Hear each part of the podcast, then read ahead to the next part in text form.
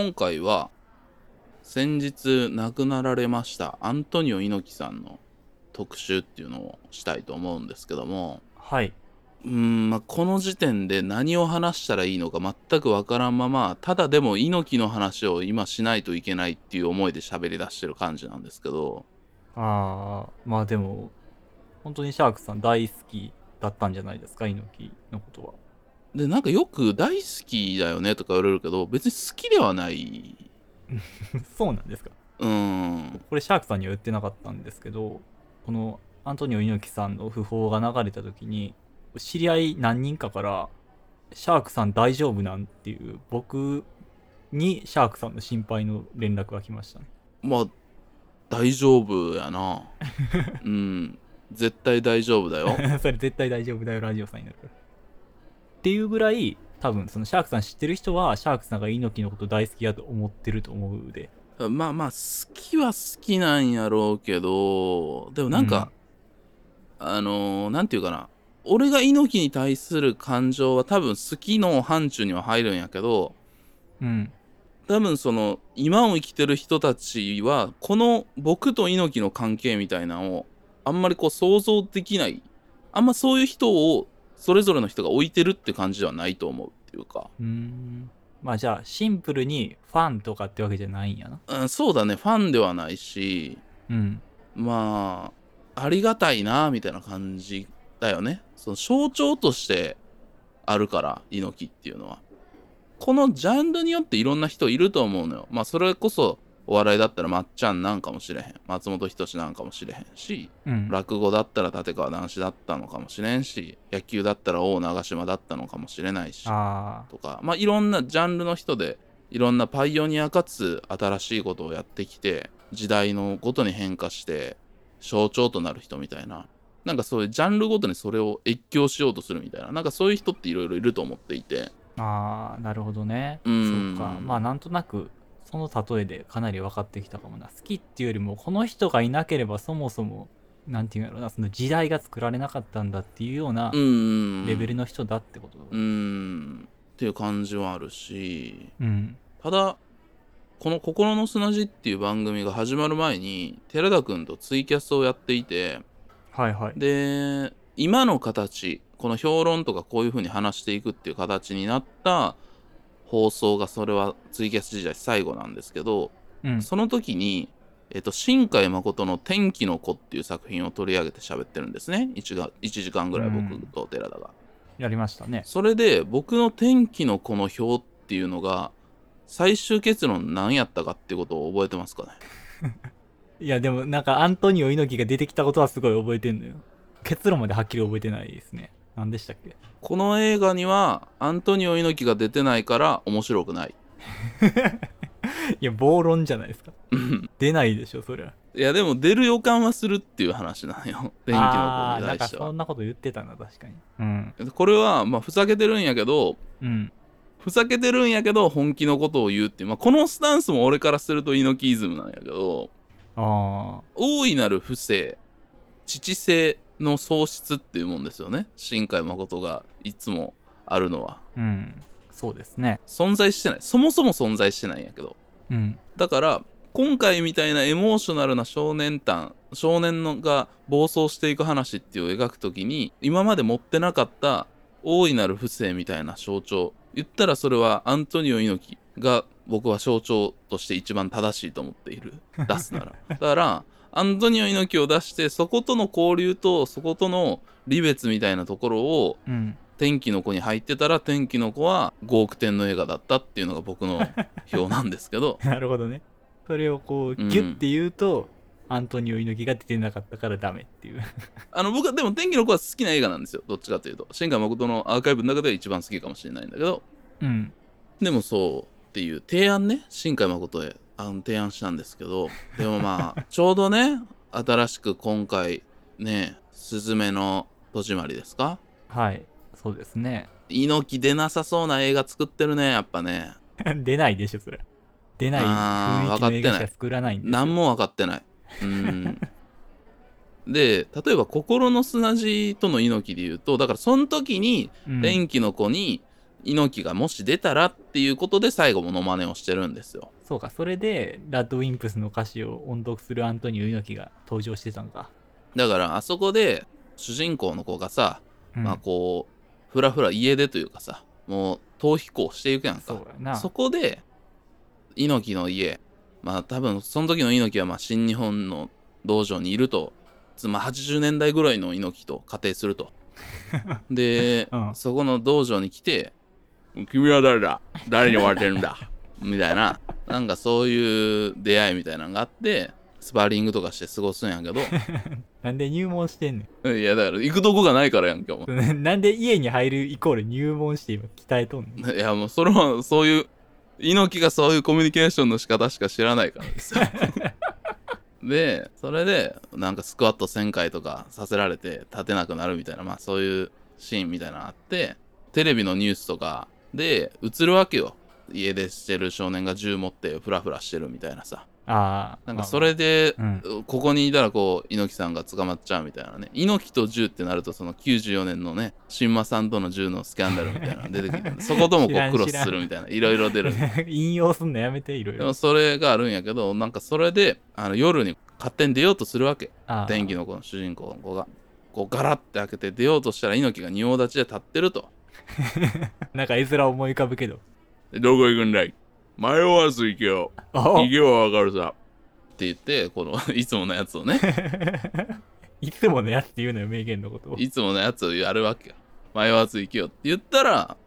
猪木さんみたいな感じになって、うん。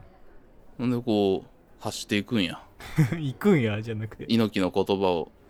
何して。で、なんか最後さ、あの、うん上の方のあの、エンジェルビル、証券のあっこのビルのところに上がっていってさ、あの、うん。女の子を捕まえに行くやんか。行きますね。うん。あそこの途中とかでさ、やっぱその、新日の連中とかがさ、こう、あの子を守ってさ、銃とかで撃たれたりしたりしたらいいやん。その長州とかが、行くんだな、行くよ、行くよ、行くよ、上がろうとか 新日の人らが盾になって、警察から守って。そうそうそう。それで最後、あの、どうなってもいいんだっていうシーンまで行ったらさ、傑作だったよ。いや、まあ、そういうことなんよね。だし、僕の、その言ったら解釈の中では、うんまず、ここに猪木いたらどうなるかなとか、まあそういう猪木さんのそういう持ってる問いみたいなもんだよね。ようわからんこと言うのよね、アントニオ猪木って。ああ、なんか見たいですね。僕は基本的に適当なこと言ってるだけっていうことだと思ってるなんか。本人も多分分かってない。やりたいこととかはあって、言ってるんやけど、なんかこう含ませたなんかようわからんことを適当に言ってるんやけど、で、まあ実際ちょっとはなんか方向を定めてるところもあるけど、どうしようとかは考えてないけど言ってるとこのこの含みの、なんていうか、のりしろのでかさみたいなのがあって、みんな、これどういうことなんやろうとか、やそれを勝手にみんな解釈して、ああ、なるほどね、やっぱすごいなってなったりみたいな。積み上げてきたもんがあるからだけどね。まあまあ、そうやね。実績がそもそもあるからっていうのはあるけど、なんかでもそういう含みがあるっていうのがすごくセンスが問われる部分やから、そういううん。センスがあったんでしょうね。なんかそういうとこはめちゃめちゃやっぱ影響は受けてるし、うん。だから本気なんか冗談なんか分からへんみたいなことよう言われるんやけど、あそれはもう完璧に猪木の影響っていうか、なんかそういう猪木と僕の距離みたいなのを今日は喋っていきたいなと思います。この番組「心の砂地」はさまざまな文化や日常の気づきをヒントに考え続けることで言葉の記憶装置を目指す教養バラエティ番組です。私、シャークくんです。あ。はい。そして私が寺田です。よろしくお願いします。ということで本日も始まります。心の砂地。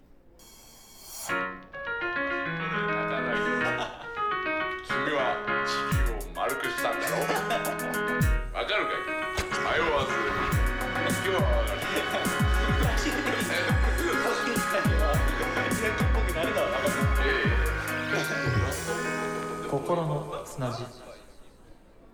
はい。ということで、シャークと猪木、僕の猪木っていうことをね、喋っていきたいなと思うんですけども、まあ、そもそも、まず僕91年生まれで30代ですけども、現役時代の猪木っていう試合を1試合も見たことないです。まず。ああ、もうそれは、そうか。リアルタイムで。世代的に仕方ないことよね。だし、とまあ、時はよく言ってますけども、総合格闘技の時代。まあ、それはかつてアントニオ猪木がプロレスをやりながら目指した形ではあるんだけど、総合格闘技が流行ってた時代で、なんかその時によくその、急に猪木が現れて、うんなんか123だとか、なんか急になんかヘリから降りてきて、スカイダイビングでなんか降りてきて、え何これとか思ったりみたいな。それはそれに試合に出るわけじゃなくて急に登場して盛り上げていくみたいな。そうそう、盛り上げ、その123だのおじさん、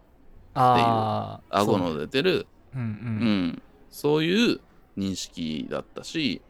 っていう世代なんですよね。うん。そういう人多いでしょうね、うん。なまあ当時そのプライドとか K1 とか、まあ、まだまだビデオでそういうのが、まあテレビでもめっちゃやって盛り上がってたし、そのビデオでその辺が TSUTAYA とかでも結構出てたのね。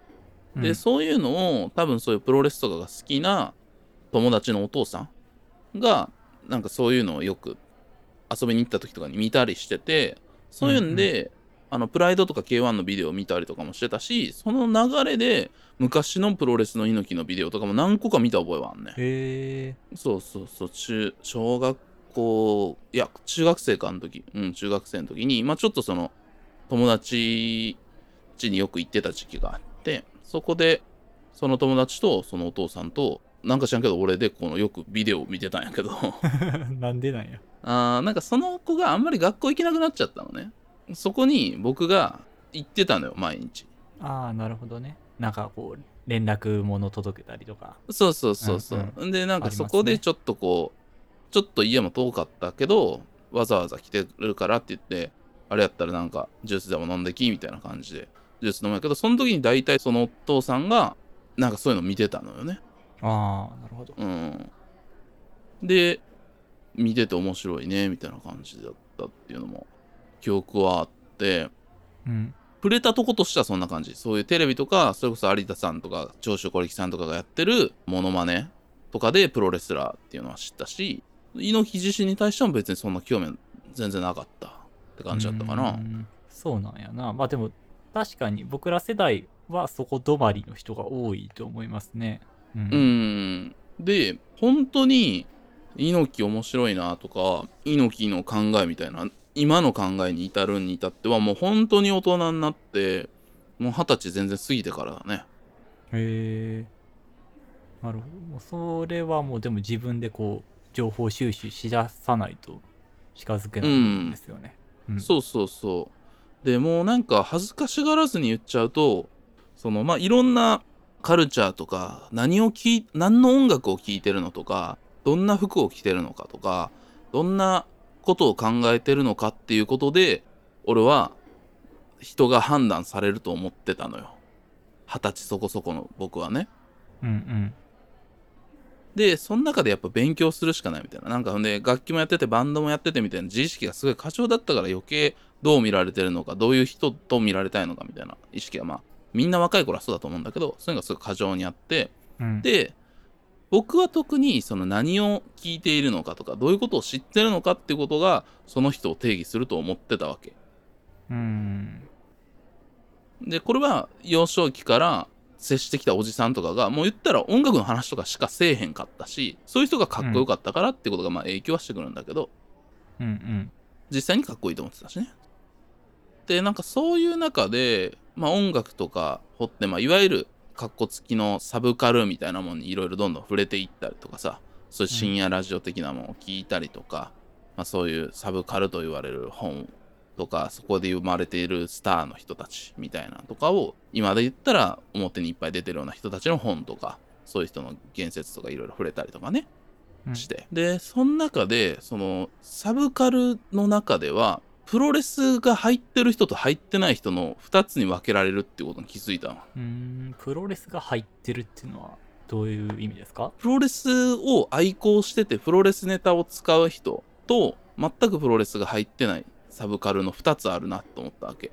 あーなるほどね。なんかでも確かうん。にサブカル周辺の人とか、まあ芸人さんとかもそうやけどプロレス好きな人ってかなり多いイメージありますねうん、多い。そこはそういう芸人さんが多分その辺の、まあ、ケンコバさんとかあの辺世代とか、まあ、プロレス大好きな人らは結構そういうサブカル的なプロレスの言説とかにも触れてるし、うん。そういうノリを逆にお笑いに持ち込んでるっていう面白さもあるんだけど、まあそういう人らなんだけど、なんかでもそういう感じがあって、で、後者のだからそういう音楽とか、どっちかっていうと後者の人ってフランスとかヨーロッパ志向行きがちっていうか、僕の論からすると小西康晴さんとかを頂点とする、そういう、うん川勝正幸さんっていう編集者の人がいるんだけど、その辺の人がこう、いる人たちのサブカルチャーみたいな。で、まあこの辺の鬼っ子として星野源がいる。今で言うと。ああ、そうですね。うん。うん。で、川勝正幸さんはその、例えばスチャダラパーとか、その辺とかも紹介して、まあ、ずっといろんな人を紹介し続けてるんだけど、まあ、ドラマとか、まあ、いろんなね、映画とかもすすごい紹介してるんだけど、まあ、そっち文化圏の人の鬼っ子として星野源とかが出てきだしたわけ。僕がそういうの掘ってる時に。で、源ちゃんとかは、こっちの言ったらそのプロレスが入ってる側の人。言ったらまあ今で言うと歌丸さんとかの周りの人だよね。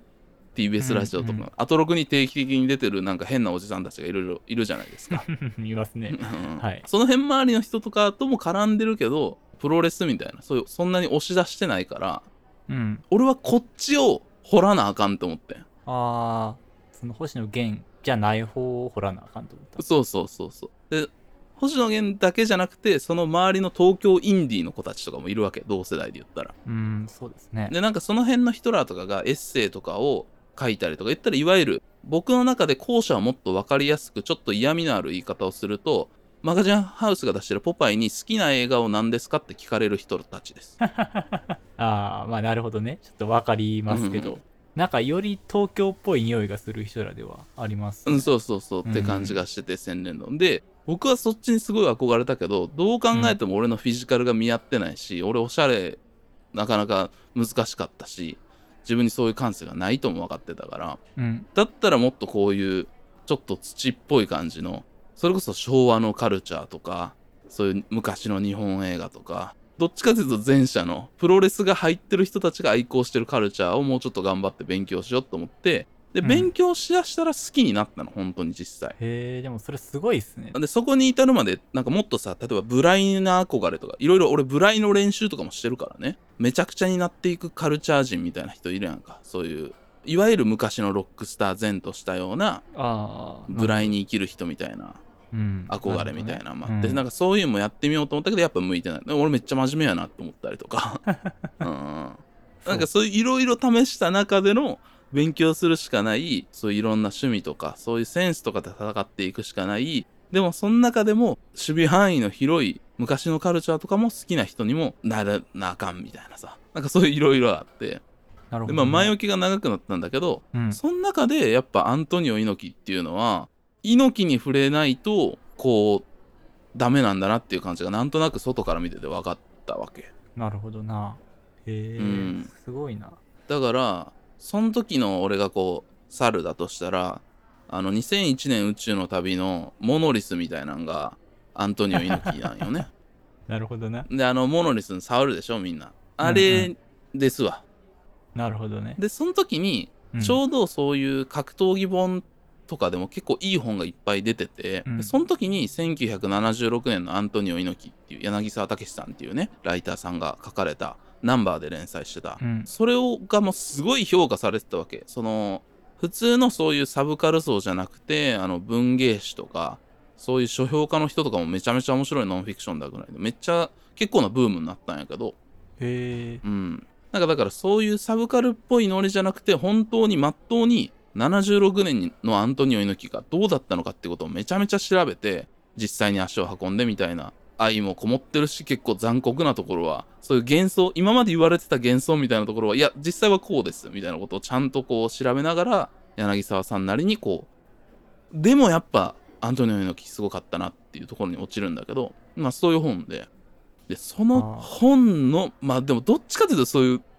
語られてるアントニオ猪木しか僕触れてないしさ、リアルタイムで。うんうん。どっちかというとその柳沢さんとかのファンって言った方が本当は近いんかもしれん。それこそ吉田剛さんとか柳沢さんとか、そういう人が紹介するアントニオ猪木像のファンだから象徴としてのアントニオ猪木のファンっていう方が正しいんかもしれへんねんけど。なるほどね。あ確かにシャークさん、そうんのプロレスの中で語られる証言みたいなものとか、そういう書籍めちゃめちゃ好きじゃないですか。うんなんか、そまあでも試合とかも見てるけど、まあそうか、アントニオ猪木はリアルタイムの試合も見てないから、似てないし、うんまあ後追いで結構重要なやつは見たけどね。なるほどね。まあでも、あの、それこそ今はもう僕アニメが好きっていうよりアニメ語りが好きっていうかさ、漫画が好きっていうより漫画語りが好きっていうのと一緒で、だからその、うん語られてる言葉として、だから漫画、アニメ、映画、全部言ってないからやっぱプロレスもいかんななあかんやろみたいなさ。で、うんなるほどプロレスはプロレスでやっぱその面白さがあるみたいなところもあったし、うん。だからそういう感じだと勉強して好きになってるんだよね、アントニオ猪木のことを。えー、すごいな。まあでもなんか、アントニオ猪木っていうのは本当にじゃあ、語りがいがあるものなんでしょううね。んかなり。でやっぱりその書く人もで柳沢さんとかすごいリアリズムで書いてる実際例えばこのモハメド・アリっていうね当時のボクサーのトップのボクサーと本当はまあプロレスやるつもりでアリが来たのに、うん。アントニオ猪木がガチンコで仕掛けたっていうねアリ猪木戦って言われる試合があるんですけどそことかでも基本的には正規の凡戦って評価されてるってそこをこう、プロレスやっぱダメじゃねえかって言われた時の守る言説として結構プロレスファン側がいろんな幻想を語っちゃってんのねだから実際アリうの。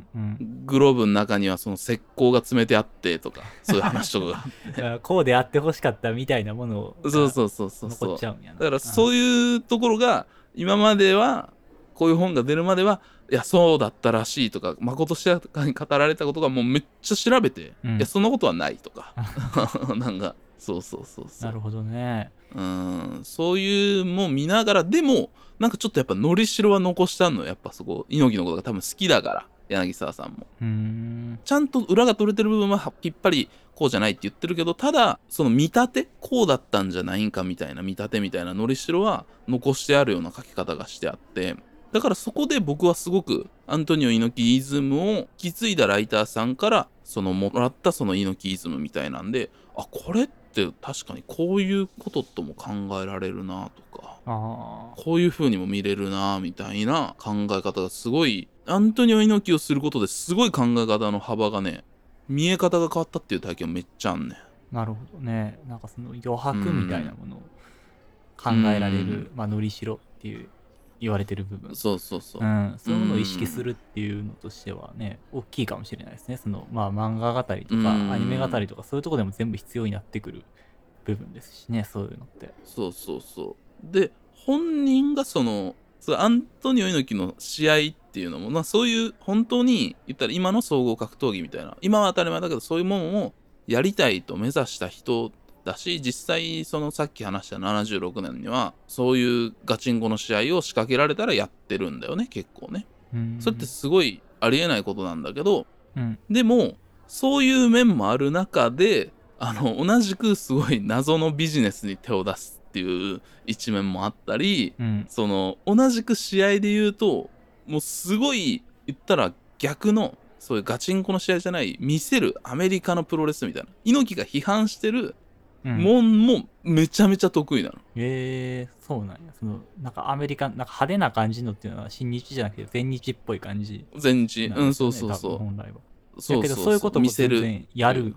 やるんや、猪木は。多分新日本の選手史上一番うまかったんですよ。その 創始者でありながら。ガチンコの方をすごい追求するっていう、だから一番俺らが強いっていうのを言いながらも、うん。もう片っぽの方が天才的にうまいっていう、すごい、ああ、なんかでもそれかっこいいですね。うん。この分裂してる感じ？ふんでその人間としてはすごいみんな憧れる中でもそういうさ、もうわけわからんなんかビジネスにアントン・ハイセルっていうね、何回も言うこのサトウキビをこう使った電力のバイオマス燃料にしたみたいな、なんかそういう事業につぎ込んだとか、あとまあだいぶ後の方ですけども、その永久電気っていうのを作りますと。え永久電気？うん。永久予感しかせえへんな。電力問題みたいなのがあったけど、これ作ったらもうこの機械から一生電気が使えます、みたいいやいや、ノーベル賞どころの騒ぎじゃないでしょ。とかやって、うんで、こう、実際その会見したらうん使われへんわけ。うん、あれ、これで動き、動かないな、みたいな感じだ。うん、なんかその本当に総合格闘技の時代になって、まあ言ったら象徴としてみんな祭り上げられたら、それはそれでいい気になって自分で興行を始めて大失敗したりとか、なんか新日でわけわからんルールで試合させたりとかもうそういうもう破綻してんのよ全部が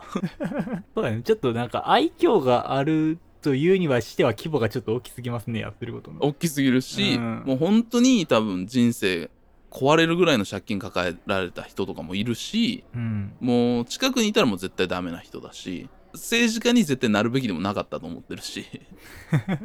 うん。そんなそんな人がねやっとったら絶対あかんと思うんやけど。でもなんていうかなその破綻してる感じがかっこいいっていう風に捉えてほしくはないんだけども、ああ、なんかじゃあいわゆるそのなんかロックだみたいなさ、めちゃくちゃなことやるからロックだみたいな評価ではないんや。感じもなくてうん。でもなんかその人間の複雑性っていうのが猪木さんぐらいの規模になるとそんぐらいでかくなっちゃうんだなっていう俺の解釈で言うとああ、なるほどね。まあ僕らも、その、でかい買い物したら失敗する音とかあるじゃないですか。あるやんか高いもの買ったのに失敗するっていうのは、その永久電気が始めようとして資金つぎ込んだら失敗するみたいな規模になっちゃってるっていう。うんそうそうそうで実際それを体現してるからでもその人間の複雑性っていうのが分かりやすく見せられてるしまあいや問題はあるよそれはおかしいなって思うことめっちゃあるんだけどうん。なんかそういうところをすごいうーんなんかあんま使いたくないけどやっぱ魅力的には感じてるんだろうねそうなんや。それは、なんなんやろ？人間臭いっていうのとはまた違うの？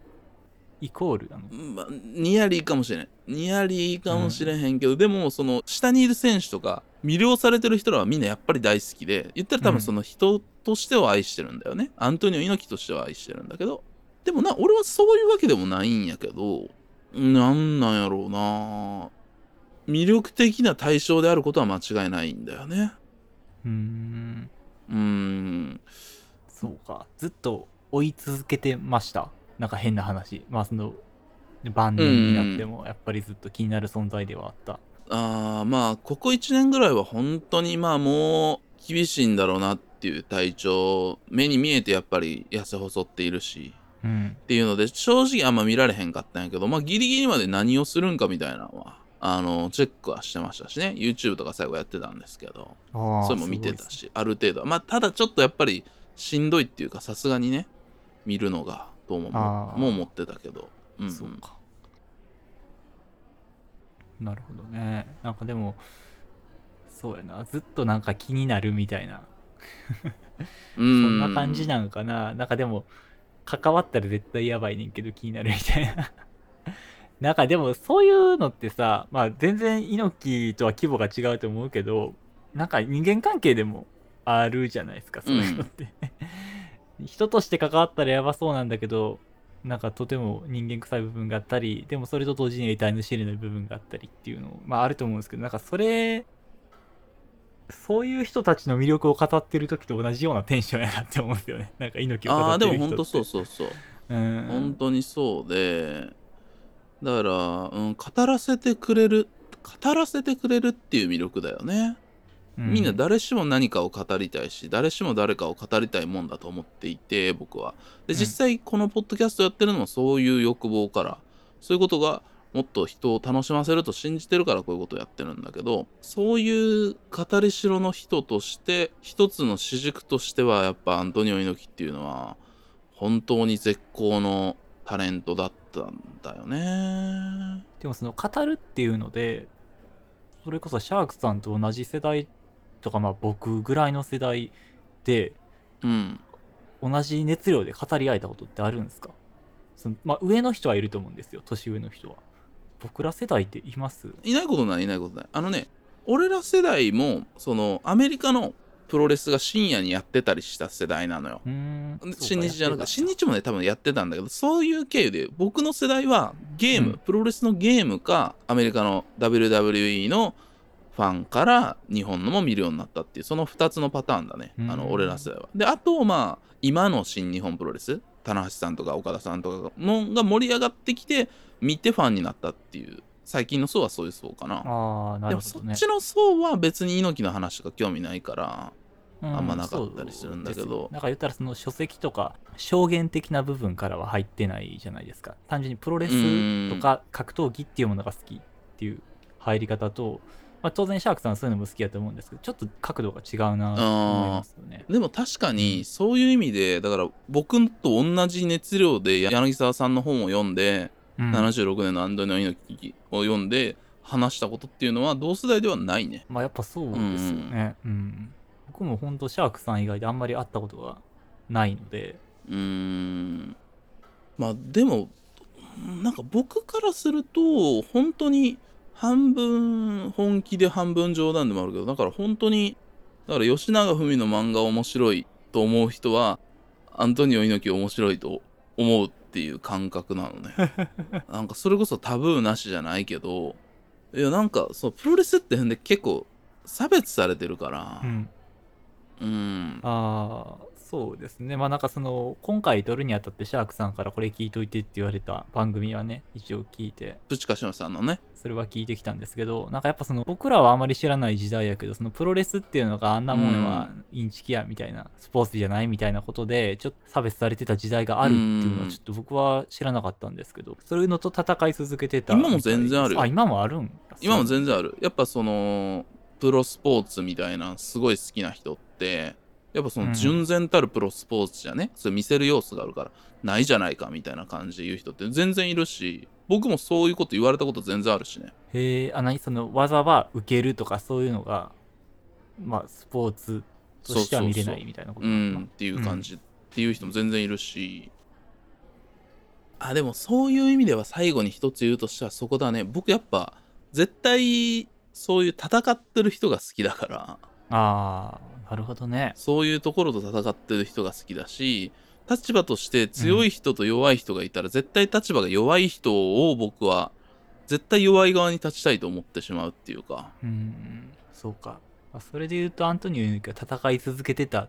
人やからこそ。うん。だからそういう世間に対して腹立たしい認められないっていう、まあそれこそ同じジャンルでも馬場さんに対してすごい嫉妬してたとかさ、うん。まあそこもうんすごく心打つ部分だね。だからアイドルとプロレスってよく同列に語られること多いんだけど僕がアイドルが好きなのもなんかそういう理由っていうか、すごいクオリティのすごいことをやってるのにアイドルっていうジャンルだからだいぶ変わってきたけどね。プロレスも一緒だけどだいぶ変わってきたけどアイドルっていうジャンルだから馬鹿にされるみたいなさもんとかってあったりするなるほどね、うんそのまあ音楽とかダンスとか歌とかなんかそういう部分で同列になんか立たせてもらえないというかまあバカにする人っていうのは確かに。いるやんか。うっすら、ああなるほどね。あすごくわかりやすいですねそれは。確かに。なんかそういう感じかな。まあそう考えるとやっぱ僕のそういう言われのない差別みたいなもんに対しての意識みたいなんとうん。プロレスをアントニオ猪木を好きだと思う気持ちっていうのはそこが邦画かもしれませんね。うん。まあそういう意味では確かにプロレス好きな人は好きにならざるを得ない存在かもしれないですねそうそうそう。やっぱそこをこう僕もそういうプロレスの話しててなプロレス好きなんみたいな。そういう馬鹿にされるとか。だからそこにこう、そこと戦ってきた猪木とかそういう人たちに自分を重ね合わせやすいっていうところもあるしねまあもっとこう自己同一化して見るファンの人とかもいるんだけどまあそことはちょっと距離があるんだけど気持ちとしては全然やっぱ俺も乗ってたんだろうなっていう。自分が認められないっていう気持ちみたいなのをそういう猪木とかに自己統一しして、すごくならどう考えるかな。猪木だったらどう考えるかな。僕同じくアイドルでさよく道重さゆみさんっていう人が好きなんだけど道重さんだったらどうするかなとか、嗣永さんだったらどうするかなとかすごい考えるんだけどなんかそういう感じかな。なるほどね、うん。なんかそこまで大きい存在になると確かになんかファンっていう言葉じゃないよね。なんかもはやその人のを心に宿してるみたいな感じ。ああそうそうそう。だからなんか確かに好きとかファンとかっていう言葉とはなんか違う表現になってくるっていうのはすごく今納得がいきましたねうん。そういう感じかな。ずっと喋れるんですけど。まあ今回はそういう感じでうーん。まあねお亡くなりになったっていうことですけども、まあでも残したアーカイブとかはね、ずっと見れるんでまあよかったら僕はあのそういうレコメンドを得意としてますんで、まあ、この番組もレコメンドの番組でもあると思ってるんですけどプロレス興味あるんだけど何から見たらいいかわからんとか。昔の今のは見てるけど昭和のプロレスわからんから昭和のなんかちょっといいのなんか入門にとか言われたらすごいもうその人向けのねパターンをいろいろ用意してますんでね。興味ある人はよかったそううんですね、なんかノートとかに猪木入るならまあここからみたいなのとかね、うん。あれば知りたいですけどね。そうですねまあ一番本とかまあココスナリスナーは1976年のアントニオ猪木から入るのが一番ベストだと思う。なるほどね。はいそんな感じです。はいというわけで心の砂地は引き続きお便りをお待ちしておりますすべての宛先は KOKORONOSUNA.gmail.com 心の砂 .gmail.com までよろしくお願いしますもしくは Spotify、Apple Podcast など各配信サービスのエピソードの詳細に載っている Google フォームからお願いします。Apple Podcast へのレビュー評価も絶賛募集中です。ぜひともよろしくお願いします。ツイッターでの投稿は、ハッシュタグ KOKOSUNA ココスナです。よろしくお願いします。ツイートしていただく際には、エピソードのリンクも貼っていただけると嬉しいです。また、本編で出てきた固有名詞などはノートに用語集がありますので、そちらもご覧ください。ノートの URL も各配信サービスのエピソードの詳細にございます。ということで、今回も聞いていただきまして、ありがとうございました。ありがとうございました。それでは皆様、ごきげんよう。う。だから、ほんま見た瞬間、俺はランディ・サーベージみたいやと思ってますな。あんまおらんけどね。派手さの引き出しにランディサービスしてない。ランディ・サーベージみたいな。なんでやっぱ天竜とランディ・サーベージの試合見るよ、流れて。心の砂地シャープ